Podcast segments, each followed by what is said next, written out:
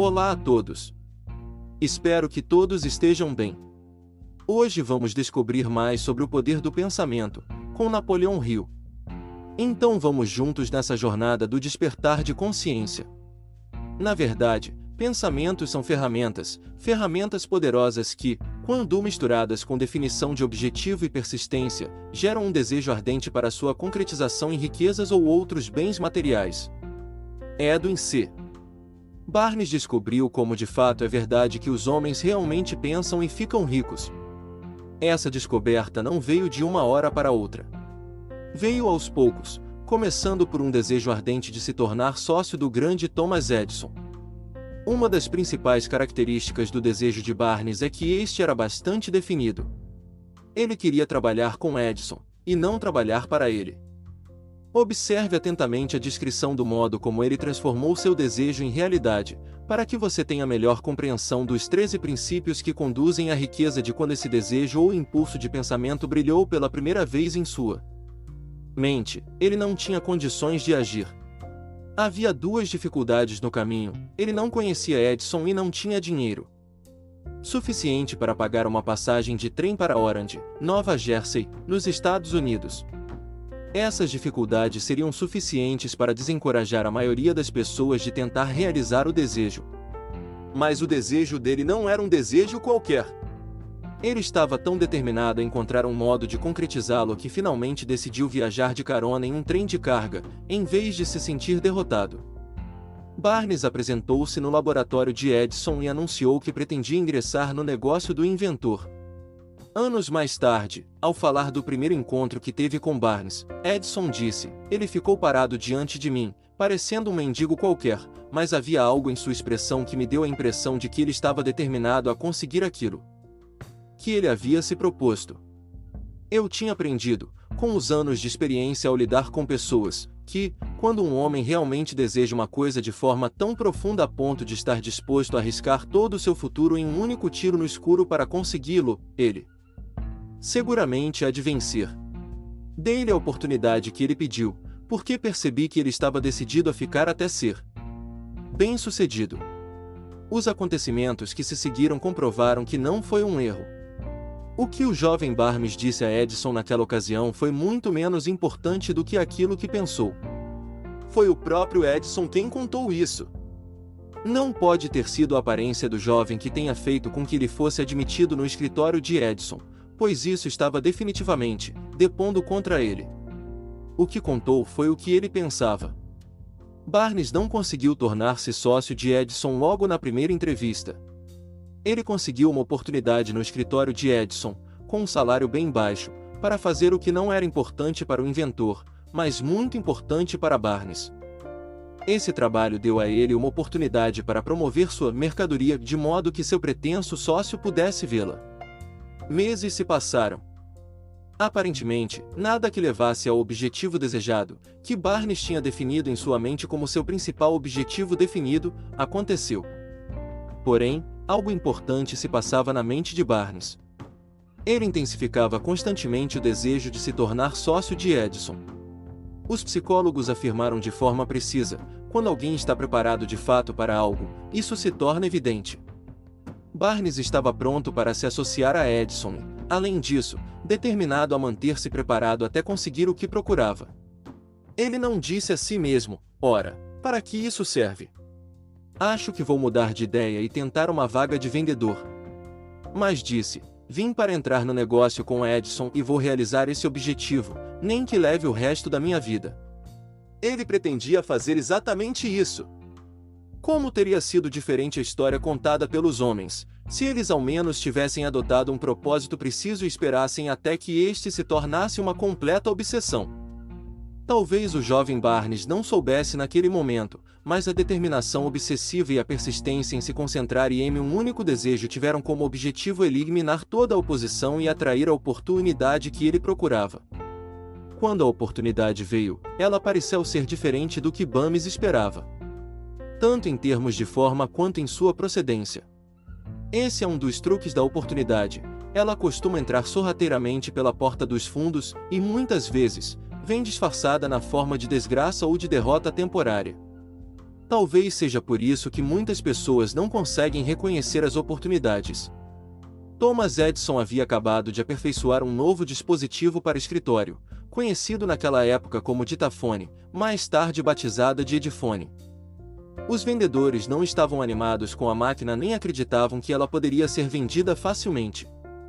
Barnes viu ali sua oportunidade. Ela se arrastou em silêncio, escondida em uma máquina de aparência esquisita que não interessava a ninguém a não ser a Barnes e ao inventor. Barnes sabia que ele poderia vender o ditafone. Sugeriu isso a Edison e foi então que obteve a chance imediatamente. E de fato vendeu a máquina. Na verdade, ele vendeu tão bem que Edison deu a ele os direitos de distribuição e venda para todo o território nacional mediante um contrato. Com essa associação empresarial, o slogan mudou para produzido por Edison e instalado por Barnes. A partir dessa aliança, Barnes tornou-se rico não somente no quesito dinheiro, mas realizou algo infinitamente maior, provou que uma pessoa realmente pode pensar em enriquecer. Não tenho como saber o quanto valeu esse primeiro desejo de Barnes em termos financeiros.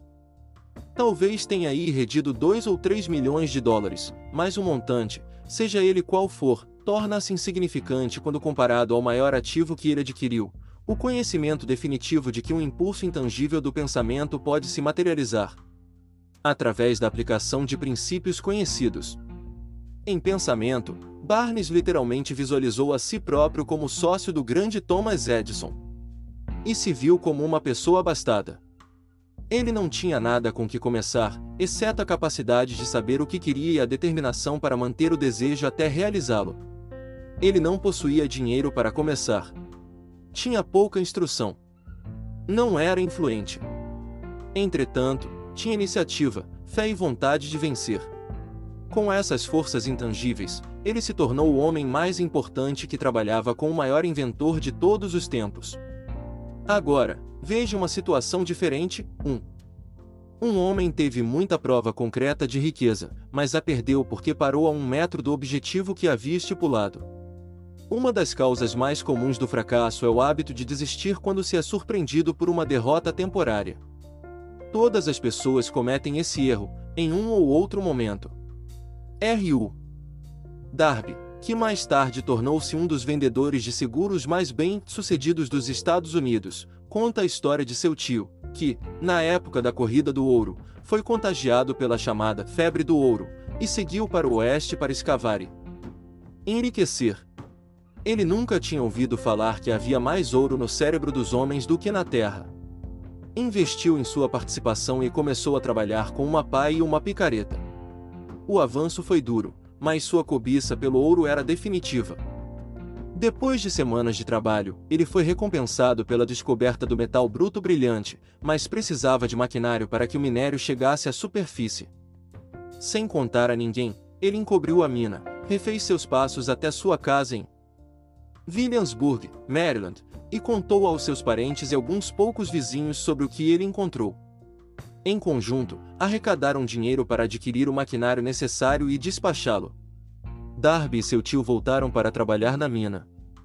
O primeiro carro de minério foi carregado e enviado para uma fundição. Com os resultados, constatou-se que eles detinham uma das minas mais ricas do Colorado. Mais alguns carros do minério seriam suficientes para compensar as dívidas do investimento. Em seguida, viriam os lucros. Desceram as brocas, subiram as esperanças, de Darby e do tio. E, então, algo aconteceu. O veio do metal bruto desapareceu. Eles haviam chegado ao fim do arco-íris, e o pote de ouro não estava mais lá. Continuaram a perfurar e a tentar desesperadamente encontrar o veio novamente, mas o estorço foi em vão. Finalmente, desistiram. Venderam o maquinário para o proprietário de um ferro velho por algumas centenas de dólares e pegaram o trem de volta para casa. Alguns homens que trabalham com sucata são tolos, mas não aquele. Ele chamou um engenheiro de Minas para dar uma olhada na mina e fazer uma pequena avaliação. O engenheiro informou que o projeto tinha falhado porque os proprietários não estavam familiarizados com as falhas geológicas. Seus cálculos mostraram que o veio seria encontrado a apenas um metro do local onde os Darby tinham parado a perfuração. Foi exatamente nesse ponto que o minério foi encontrado. O homem da sucata levou milhões de dólares em minério, pois sabia que era necessário procurar uma orientação especializada antes de desistir. Grande parte do dinheiro, que foi para o maquinário, foi obtida pelos esforços de R. U. Darby, que na época era muito jovem. O dinheiro veio de seus parentes e vizinhos, por causa da fé que tinham nele. Embora tivesse levado anos para quitar a dívida, ele pagou cada dólar devido. Muito tempo depois, Darby recuperou-se da perda e ganhou muito mais, quando descobriu que o desejo poderia ser transformado em ouro. A descoberta veio depois de ele ter ingressado no negócio de seguros de vida. Ao lembrar que havia perdido uma enorme fortuna, por ter parado a um metro do ouro, Darby se beneficiou da experiência no novo trabalho, por meio de um método. Em que simplesmente diz a si mesmo: Parei a um metro do ouro no passado, mas nunca mais vou parar quando os homens disserem não à minha oferta de seguro. Ele deve sua habilidade de perseverar à lição que aprendeu com a habilidade de desistir no negócio de mineração de ouro. Antes de o sucesso chegar, a maioria das pessoas sabe que vai se deparar com muita derrota temporária, e talvez até com algum fracasso. Quando confrontado com a derrota, a atitude mais fácil e lógica é desistir. É isso exatamente o que a maioria das pessoas faz. Mais de 500 das pessoas mais bem-sucedidas que os Estados Unidos já conheceram disseram ao autor que o sucesso chegou apenas um passo além do ponto em que tinham sofrido uma derrota. O fracasso é um trapaceiro com grande senso de ironia e astúcia, ele sente enorme prazer em dar uma rasteira em alguém quando o sucesso está ao seu alcance. Mas o que faz o homem que não tem nem tempo nem inclinação para estudar o fracasso e buscar o conhecimento que possa levá-lo ao sucesso? Onde e como ele vai aprender a arte de converter a derrota em trampolins para novas oportunidades? A resposta que você procura para as perguntas que o levaram a ponderar sobre a estranheza da vida pode ser encontrada em sua própria mente, através de alguma ideia, um plano ou um propósito. Uma boa ideia é tudo de que você precisa para alcançar o sucesso. Quando a riqueza começa a chegar, ela vem tão rapidamente em uma abundância tamanha que é de se pensar onde que ela se escondeu durante todos esses anos de vacas magras. Essa é uma declaração surpreendente quando se leva em consideração a crença popular de que a riqueza só vem para aqueles que trabalham duro e por bastante tempo. Qualquer um pode ter interesse em saber como adquirir esse estado de espírito que atrairá riquezas. Napoleão Hill passou um quarto de século realizando pesquisas e analisou mais de 25 mil pessoas, porque também queria saber como os homens abastados se tornaram ricos. E muito importante que se saiba que a Grande Depressão começou em 1929 nos negócios e continuou durante um período recorde de destruição, até um determinado tempo depois que o presidente Roosevelt tomou posse. Depois, a crise começou a diminuir, até desaparecer. Da mesma forma que o técnico de luz em um teatro vai aumentando as luzes de forma tão gradual que a escuridão se transforma em luz antes que o público percebam, o feitiço do medo nas mentes da população desapareceu gradualmente e tornou-se fé.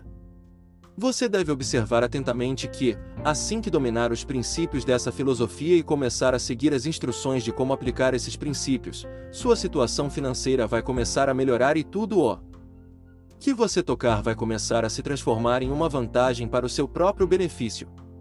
Impossível? De maneira alguma. Um dos principais pontos fracos da humanidade é a familiaridade do homem comum com a palavra impossível. Ele conhece todas as regras que não vão funcionar. Ele sabe todas as coisas que não podem ser feitas. Este vídeo é justamente para aqueles que buscam as regras que tornaram outras pessoas bem-sucedidas e estão dispostos a arriscar tudo nessas regras. Há muitos anos comprei um belo dicionário. A primeira coisa que fiz foi procurar pela palavra impossível, recortá-la e eliminá-la do livro. Essa não seria uma atitude imprudente para qualquer um. O sucesso chega para aqueles que se tornam conscientes do sucesso. O fracasso chega para aqueles que, de forma indiferente, se permitem tornar-se conscientes do fracasso. O objetivo deste vídeo é ajudar todos aqueles que buscam aprender a arte de mudar suas mentes, da consciência do fracasso para a consciência do sucesso. Outro ponto fraco da maioria das pessoas é o hábito de medir tudo e todos de acordo com suas próprias impressões e convicções. Algumas pessoas que ouvir o presente estudo vão achar que ninguém pode pensar e ficar rico. Elas não pensam em termos de riqueza, porque seus pensamentos se habituaram à pobreza, à escassez, à miséria, ao fracasso e à derrota. Milhões de pessoas olham para as conquistas de Henry Ford e têm inveja dele, por causa de seu destino, sua sorte, sua genialidade, ou seja, qualquer coisa que elas associem à fortuna de Ford. Talvez uma pessoa a cada 100 mil conheça o segredo do sucesso de Henry Ford, e essas, que realmente sabem, são muito modestas ou muito relutantes para falar sobre isso, em função da simplicidade da questão. Uma única atitude ilustra o segredo perfeitamente. Quando decidiu produzir seu agora famoso motor V8, Henry Ford resolveu construir um motor com todos os oito cilindros fundidos em um único bloco, instruindo os engenheiros a produzir um design para esse motor. O design foi colocado no papel, mas os engenheiros acreditavam que era simplesmente impossível fundir um motor a gasolina a um bloco de oito cilindros em uma única peça. Disse produzam mesmo assim Ford. Mas, retrucaram os engenheiros. É impossível. Sigam em frente, comandou Ford. E permaneçam no local de trabalho até que tenham êxito, não importa quanto tempo seja necessário. Os engenheiros foram em frente. Não havia nada mais que eles pudessem fazer se quisessem se manter na equipe da Ford. Seis meses se passaram e nada aconteceu. Outros seis meses se passaram e nada ainda havia acontecido. Os engenheiros tentaram cumprir as ordens de todos os meios possíveis, mas o negócio parecia estar fora de alcance, era impossível. Ao final do ano, Henry Ford verificou o serviço com seus engenheiros, e mais uma vez, eles informaram que não haviam encontrado nenhum modo de cumprir suas ordens. Sigam em frente, ordenou Ford. Eu quero e vou conseguir. Eles prosseguiram e, em seguida, como que por um passe de mágica, o segredo foi descoberto.